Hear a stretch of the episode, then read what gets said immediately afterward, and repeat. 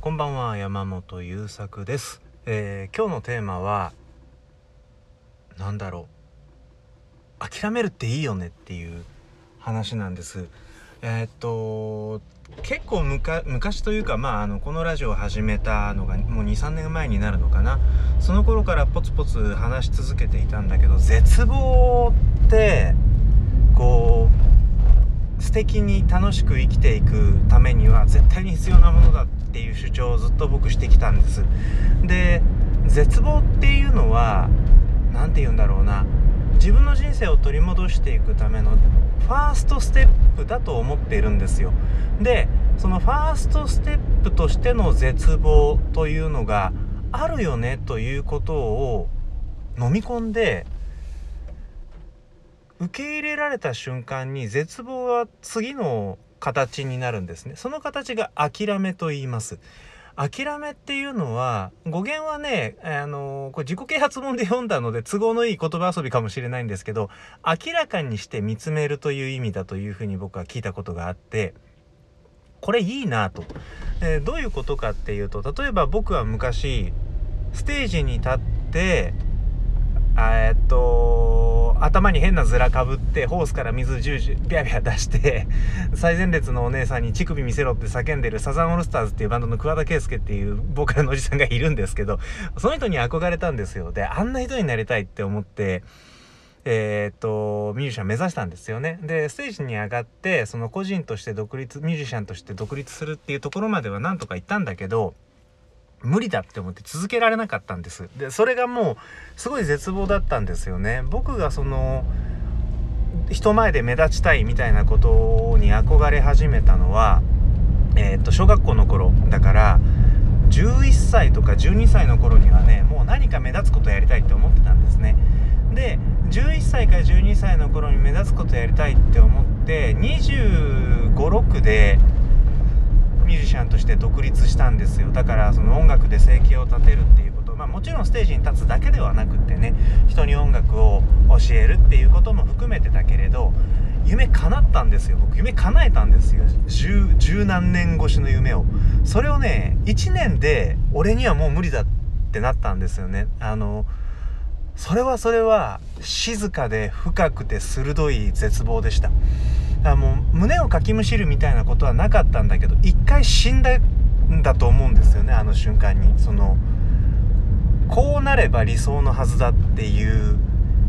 ところがそうじゃなかった。自分の理想が自分には体現できるものではなかったっていう絶望と出会う。っていう経験をしたわけです。で絶望しただけでは実はね諦めない諦められないんですよね。諦められなかったんですよ。その絶望しているだけでもうできなかったんだって嘆いてるうちってまだやりたい気持ちがある。そのまだ理想のステージからその生き方を下ろせてないから絶望って続くんですよ。で次のステップとして私はこのように生きようというモデル理想のモデルからそのミュージシャンとして華々しく生きるというモデルを下ろし下ろすということが諦めるということなんですね。で下ろした後ってまあ当分空っぽだったんです僕。だからいろいろアルバイトしてみたりもう半分就職みたいなことをしてみたりで56年ぐらいあれこれしてたんですけど今別の理想が見つかってしまってもうなんか嬉しくって嬉しくてそれに向かって邁進してるんだけどね。でその今の理想を生きようというふうになれたのは前の理想を下ろしたからなんですよ。前の理想を諦めたからなんですよね。でその理想と言ってもねその一個だけじゃないんですよ。この領域においての理想あの場面においての理想みたいなのが僕には結構たくさんあって一個一個にこうすべきみたいなのが割とあるんですね。でそのこうすべきっていうのに縛られることもあればエネルギーをもらうこともある。うーん。だけれどだからミュージシャンやってた時はね楽曲制作みたいな時にはその理想へのうん強い衝動みたいなものはねものすごい力になったんだけどそれをじゃあ今度人に影響するみたいなことになった時にねもうすごいしんどくなっちゃったのよね、えーまあそんな裏話もあるんだけれどとにかくですねその自分が理想としているものこうだったらいいなと思っていたもの、えー、こうでないとまずいなと半ばその自分の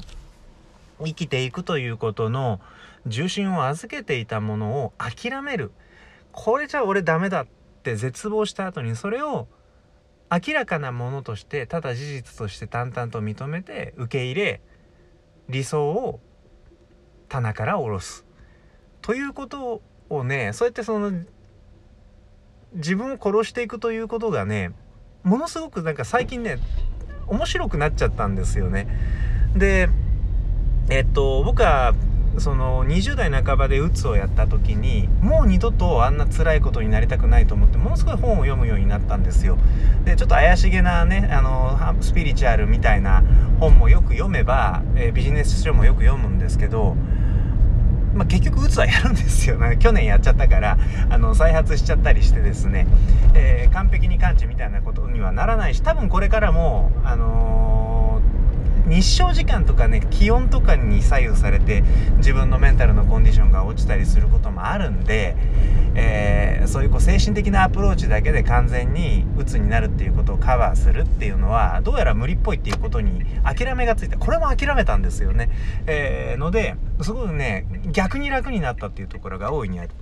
えー、っていう風に一個一個のこうだったらいいのにこんなだったら俺の人生もっとハッピーなはずなのにっていう理想だったり、えー、妄想みたいなものを一個一個脱ぎ捨てていってやめていってじゃあこれでいこうやというですねあのある種妥協案というか折衷案私との折衷案というかえー、というところをね探していく作業ってすごい楽しいですね。えー、でその、まあ、折衷案が見つかった時の嬉しさ？そのあこれでいいんだこんなんでいいんだこれしかできないよねそりゃそうだよっていう納得感とともにやってくる理想という名の束縛からの解放みたいなものってねもう本当に本当に素晴らしい、えーと、自分が生きてくってことを肯定してくれるというかいや月並みな言葉で言うとありのままでいいよってことなんだけど本当に自分で自分を縛りつけて苦しめてたんだなっていう